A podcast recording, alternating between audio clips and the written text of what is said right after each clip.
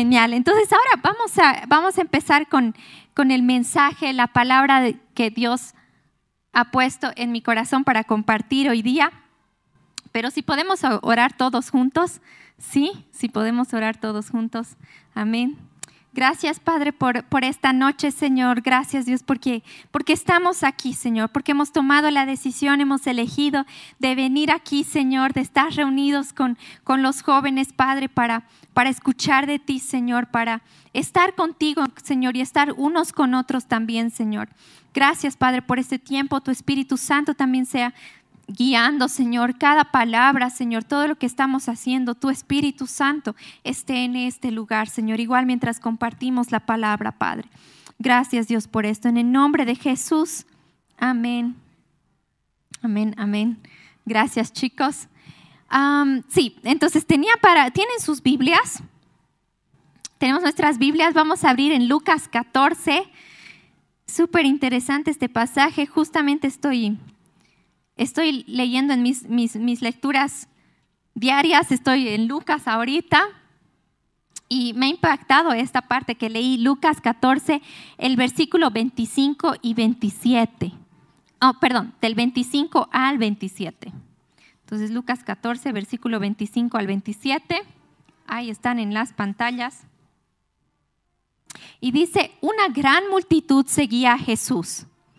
Él se dio la vuelta y les dijo, si quieres ser mi discípulo, debes aborrecer a los demás, a tu padre, a tu madre, tu esposa e hijos, hermanos y hermanas. Sí, hasta tu propia vida. De lo contrario, no puedes ser mi discípulo. Además, si no cargas tu propia cruz y me sigues, no puedes ser mi discípulo.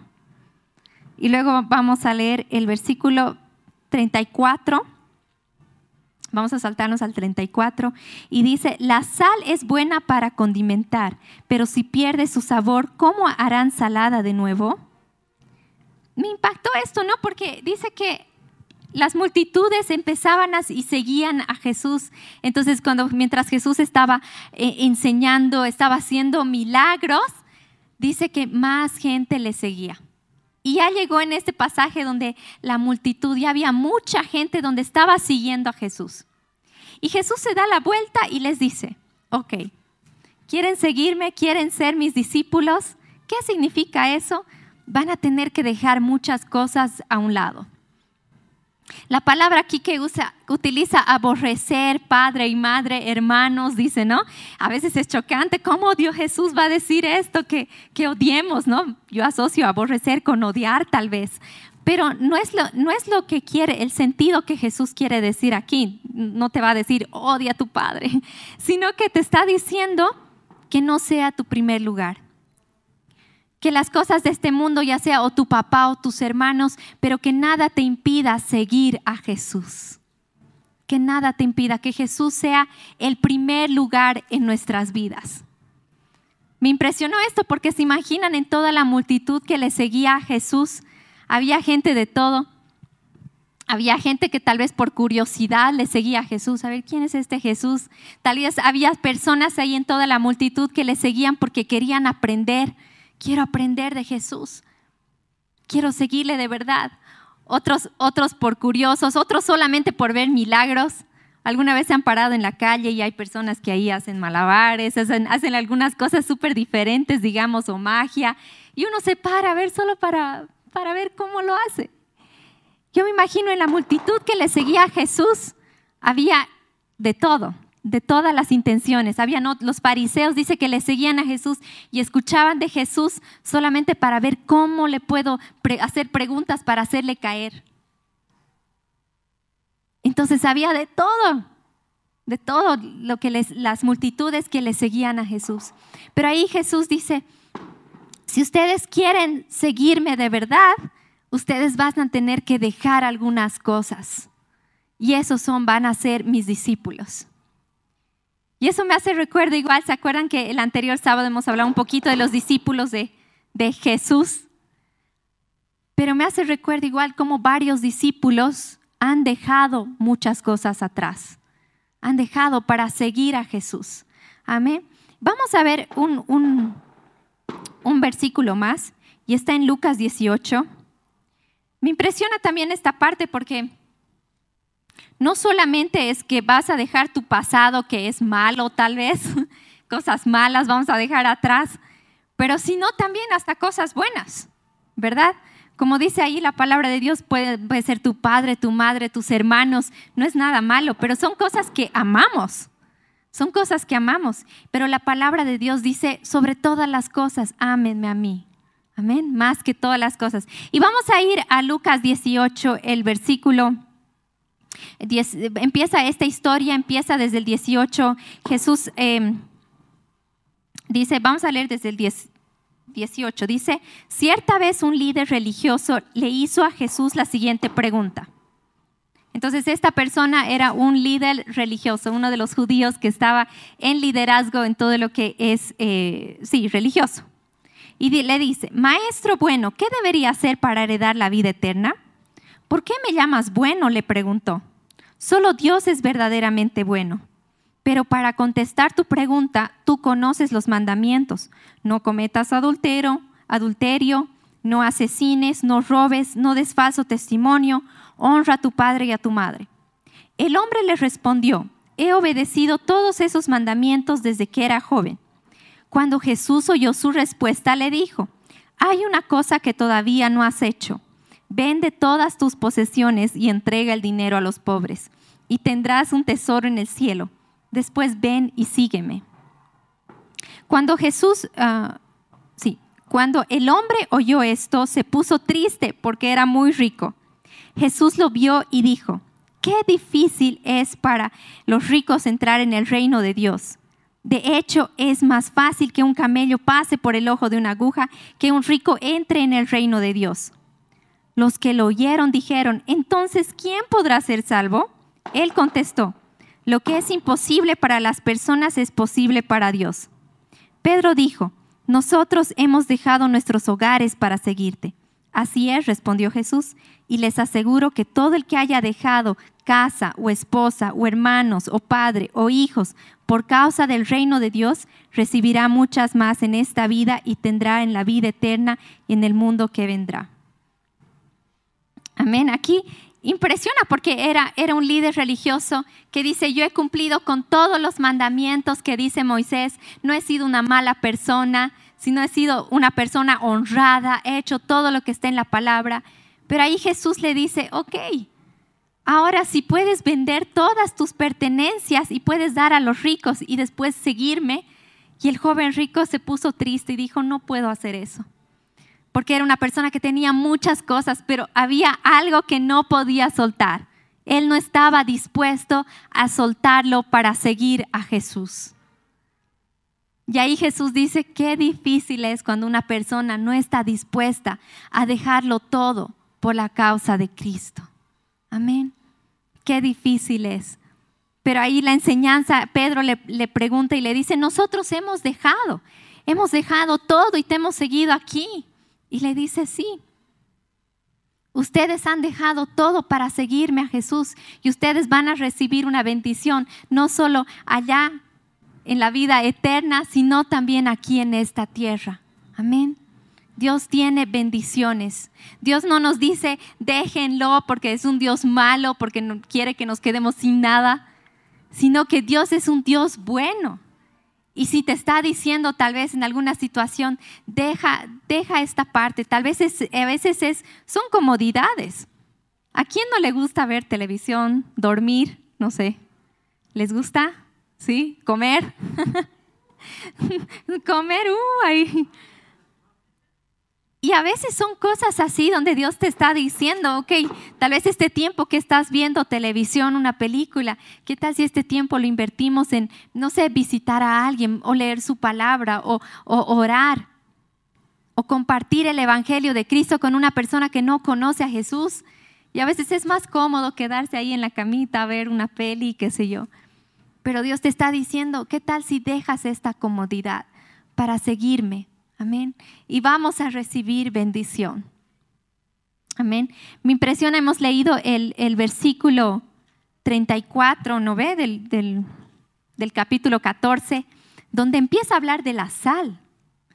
Y, y, yo me ponía a pensar, claro, ¿se acuerdan Mateo 5? Mateo 5, donde dice, ustedes son la sal del mundo. La sal que, que era en ese tiempo se usaba, no había refrigeradores, no había electricidad en esa época, pero se usaba la sal para preservar la carne, para que la carne no se pudra. Entonces ponían sal. Entonces ahí Jesús empieza a hablar y está diciendo, ustedes son los que van a preservar en este mundo, los que van a dar sabor a este mundo, los que van a hacer que sea hermoso el mundo. Amén. Ustedes son los cristianos, los que tienen a Cristo. Pero ¿qué, ¿para qué necesitamos, qué necesitamos para hacer esta sal? Necesitamos seguir a Cristo, ser discípulos, ser seguidores de Cristo. ¿Qué significa eso? Va a significar ser diferentes. Amén, ser diferentes a todo lo que, lo que normalmente es la gente. Ustedes saben, somos jóvenes 180 grados. ¿Qué quiere decir eso? Que somos jóvenes que vamos en la otra dirección, 180 grados somos jóvenes radicales, jóvenes diferentes, que no actuamos conforme a nuestra cultura, conforme a lo que las otras personas hacen. Ah, pero es que todo el mundo lo hace. pero nosotros no, nosotros somos cristianos, nosotros actuamos conforme a la palabra de Dios. Si en tu colegio, en tu universidad, no sé, están haciendo bullying, están hablando mal de una persona, la palabra de Dios nos enseña que nosotros amemos a nuestro prójimo, que animemos unos a otros, que nos levantemos unos a otros. Entonces, ¿cómo deben ser nuestras actitudes ahí cuando estemos en la escuela, en la universidad? No va a ser hacer bullying, sino que vamos a ir y vamos a animar a la persona, vamos a ser, ser amigos de la persona, no nos vamos a hacer la burla. Y eso es ser diferente, eso es ser sal. Estás haciendo un sabor en este mundo, estás haciendo que el mundo sea lindo para alguien. Amén. Y eso es lo que estamos llamados a hacer cada uno de nosotros. Hay un propósito en esto. Amén. Jesús no te dice, deja muchas cosas por nada, sino que hay un propósito en esto. Me acordé mientras estaba leyendo, no sé si han visto la serie eh, El Hijo de Dios pero es una serie igual de, toda la, Biblia. Y específicamente en esta parte donde de, Jesús, me gustó mucho cuando lo llama Pedro para ser su discípulo. Y era Pedro, estaba, estaba pescando, estaba pescando, Pedro era un pescador, entonces él estaba haciendo su trabajo de todos los días. Y Jesús va ahí y le habla y le dice, Pedro, ven y sígueme. Y ahí en la serie le dice, Pedro le dice, ¿y, ¿y qué vamos a hacer, Señor? Le dice, ¿qué vamos a hacer? Y Jesús le dice, vamos a cambiar el mundo. Y, Pedro va y le sigue a Jesús. Y me encanta, me encanta. Para mí es esa parte como wow, digamos, para mí, porque esa es la realidad. Es cuando Jesús viene a, nuestros, a nuestras vidas, nos dice, y ahora Señor, ¿qué? ¿Qué tengo que hacer? He nacido de nuevo y ahora qué? Ahora tú vas a cambiar este mundo. Amén. Tú vas a cambiar eh, todo, el ambiente, todas tus circunstancias que están alrededor de ti. Amén. ¿Por qué? Porque hay, el poder de Cristo está dentro de ti. Amén. Entonces hay, hay un propósito cuando Jesús nos dice que dejemos todo y le sigamos a Él sin reservas, que Él sea el primero en nuestras vidas, no es por molestarnos, no es, no es por fregarnos, sino porque hay un propósito y Dios quiere cumplir ese propósito contigo.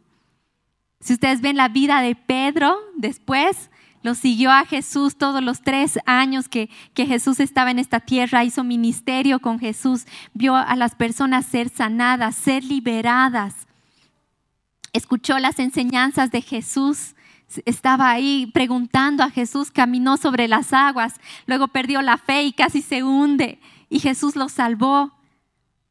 Amén. Y tantas cosas pasó con Pedro. Después lo niega tres veces, ¿se acuerdan? Era equivocaciones, cosas buenas y equivocaciones. Estaba todavía en su crecimiento con Dios. Pero después de que Jesús murió, resucitó, vino el Espíritu Santo, ahí tomó cargo de lo que es la iglesia. Y era el apóstol Pedro, el apóstol Pedro, Pedro que llevó el Evangelio a muchos lugares. Amén. Hizo muchas cosas. Y ellos, ellos han hecho el fundamento de, de la iglesia. Amén. Esa persona, ese Pedro que ha decidido dejarlo todo por seguir a Cristo. Dios lo ha usado de una manera increíble. Amén. Y es así con cada uno de nosotros. Amén. Nos va a costar. Una vez leí una frase donde decía, la salvación es gratis. ¿Sí? No necesitamos pagar, no necesitamos hacer un esfuerzo. ¿Por qué? Porque Jesús eso ya lo ha hecho en la cruz del Calvario cuando ha venido a esta tierra. Ha dicho, voy a, voy a dar toda mi vida para que ustedes tengan vida y vida en abundancia. Lo único que nosotros tenemos que hacer es reconocer que eres el Señor, el Salvador, confesar con nuestra boca. Y no tenemos que hacer nada para tener la salvación de vida eterna. Amén, para nacer de nuevo. No necesitamos nada más. Pero para seguir a Jesús nos va a costar todo. La salvación es gratis, pero el seguir a Jesús nos va a costar todo. Amén nos va a costar renunciar a, nuestra vida, nos va, porque la palabra de Dios, ¿se acuerdan? Pablo dice, ya no vivo yo, sino Cristo vive en mí. Ya no hago lo que yo quiero hacer, sino que hago lo que Cristo quiere que haga. Ya no voy por el camino que yo quiero ir, sino que me sujeto a Dios y voy a obedecer a Dios y voy a decir, ok Señor, voy a hacer tu voluntad ya no voy a hacer mi voluntad. Jesús era así en esta tierra, dice, no hago nada que no veo hacer al Padre. Hemos hecho la Pascua el anterior fin de semana y, la parte donde, donde Jesús está orando aquí en Getsemaní, está orando antes de que lo arresten.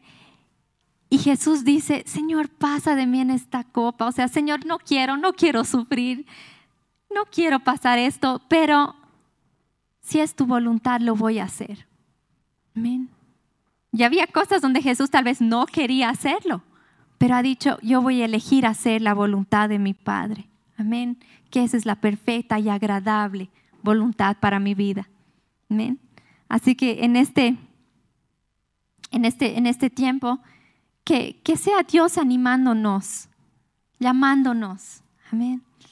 Quiero que, que seas mi discípulo quiero que seas mi discípulo porque necesito discípulos verdaderos de Jesús. No solamente multitudes, cristianos de nombre, podemos ser montón, hay personas que dicen, sí, yo vengo los domingos a la iglesia, pero eso no es todo.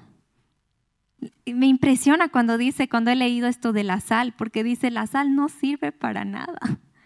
La sal no sirve para nada si solamente venimos y escuchamos, pero nuestra vida no es transformada y nosotros no estamos haciendo algo para salar en este mundo. No sirve para nada que nos llamemos cristianos.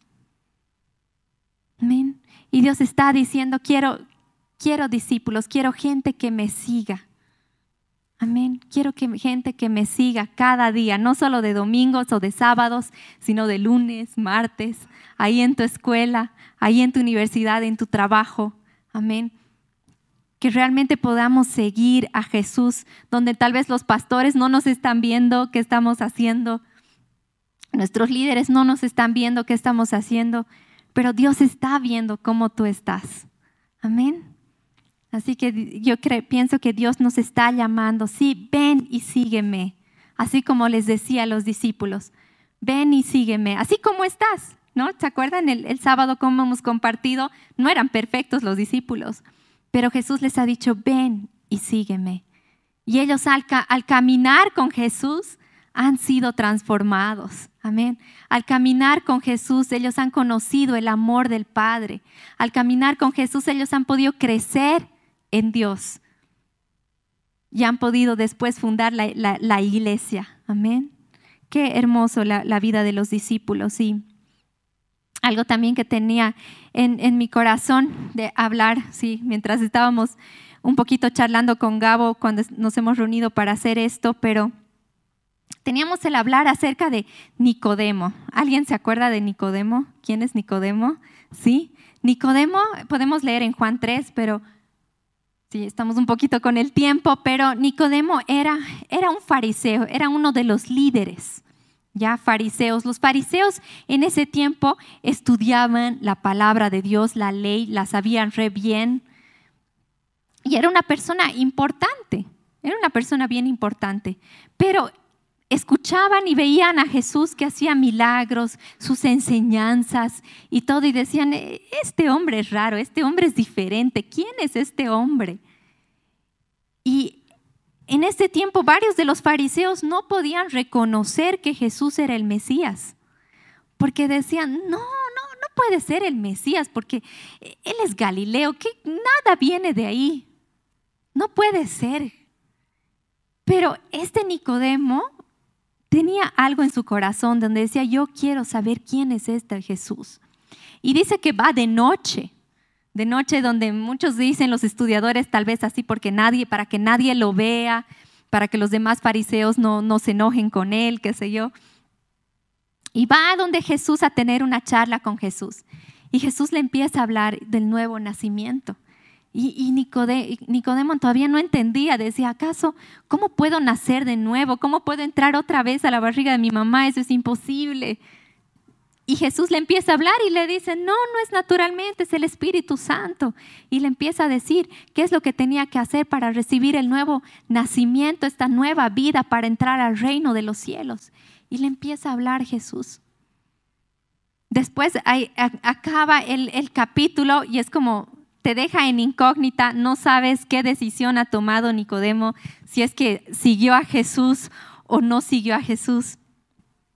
Pero después cuando ustedes leen en Juan, cuando es, eh, Jesús muere y es sepultado, y... mm, ah, ¿Qué es? ¿Quién es el que lo, lo- lo sepulta? ¿Se acuerdan? José de Arimatea, ¿no? Eh? José de Arimatea entonces era también otro de los fariseos que dice que era, era discípulo de Jesús, pero era un discípulo oculto, era un discípulo en secreto. Era un discípulo en secreto. Y José de Arimatea entonces pide que venga el cuerpo de Jesús y dice, yo lo voy a sepultar. Y ahí se lo menciona Nicodemo. Y dice, juntamente con Nicodemo, los dos sepultaron a Jesús. Amén. Varios historiadores dicen, yo estaba leyendo el comentario bíblico, y decía, Nicodemo ha seguido a Jesús. Después de que tuvo esa charla con Jesús, él fue un fiel seguidor de Cristo. Amén.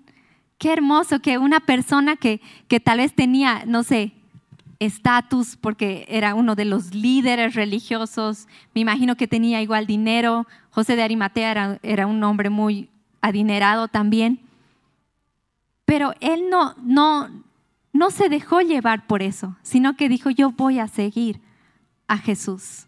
Amén. No importa qué digan las personas. Y eso es lindo también porque igual en nuestra, sí, en nuestra época donde vivimos nosotros, a veces no es bueno ser, no se ve bien ser cristiano. Muchos se hacen la burla, ¿verdad? Ah, tú eres cristianito, eh, no sé, te pueden hacer a un lado porque no, no vienes a fiestas, porque no tomas, porque no, no haces ciertas cosas que ellos están haciendo.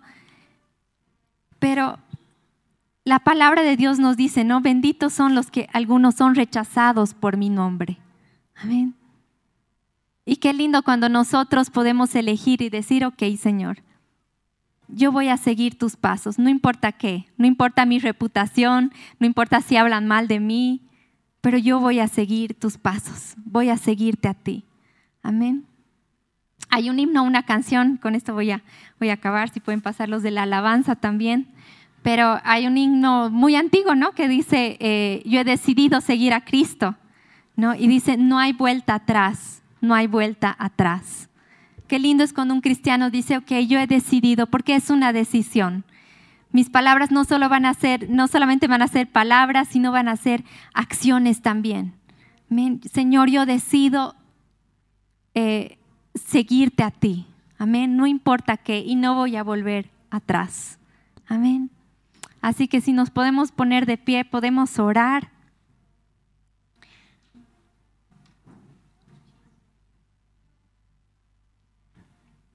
Gracias Jesús, gracias Señor. Gracias Dios porque tú nos has llamado, nos has escogido como dice tu palabra, Señor. Nos estás llamando y nos estás diciendo que seamos discípulos de ti, Señor. No, no solamente oidores, estar en medio de la multitud, pero Señor, queremos ser tus discípulos, Señor. Queremos seguirte, Señor, con cada paso que damos, Señor, con cada decisión de nuestras vidas, Señor. Queremos hacer tu voluntad, Señor. Queremos dejarlo todo, ponerte a ti en primer lugar, Señor. Ser verdaderos discípulos de ti, Señor. Si necesitamos dejar algunas cosas a un lado, Señor, en este tiempo tú seas mostrándonos, Señor. Gracias Jesús, gracias Dios por cada uno de nosotros, porque sabemos que hay una obra que tú quieres completar, Señor, en nuestras vidas, en nuestra ciudad, en nuestra nación, Señor. Hay una obra que tú quieres hacer, Señor. Padre, hoy decidimos ser sal en este mundo, Señor. Padre, que podamos traer tu vida donde hay muerte, Señor. En el nombre de Jesús, Señor, que cada uno de nosotros pueda llevar tu evangelio, Señor, pueda llevar la libertad, el amor de Cristo, Señor, donde no hay, Señor. Que podemos llevar tu luz en medio de la oscuridad, Señor. Gracias, Jesús. Gracias, Señor, porque tú has provisto todo, Señor. Tu palabra, Señor. Tú has provisto todo lo que necesitamos para hacer luz en este mundo, Señor. Gracias Señor, en el nombre de Jesús. Amén.